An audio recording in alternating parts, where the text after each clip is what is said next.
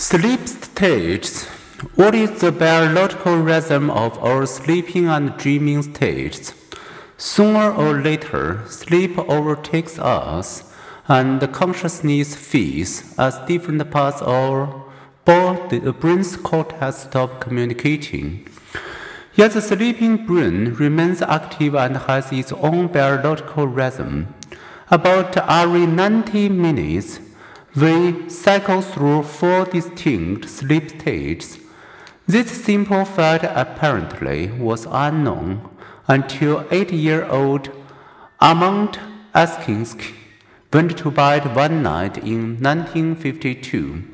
His father, Eugene, a University of Chicago graduate student, needed to test an electroencephalograph he had repaired that day, placing electrodes near Armand's eyes to record the rolling eye movements then believed to occur during sleep.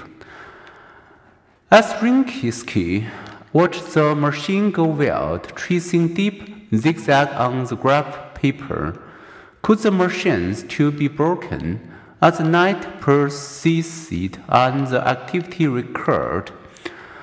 Aserinsky realized that the period of fast, jerky eye movements were accompanied by energetic brain activity. A quote during one such episode, Armand reported having a dream.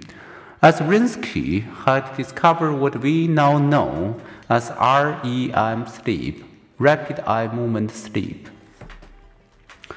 Similar procedures used with thousands of volunteers show the cycles were a normal part of sleep. To appreciate these studies, imagine yourself as a participant.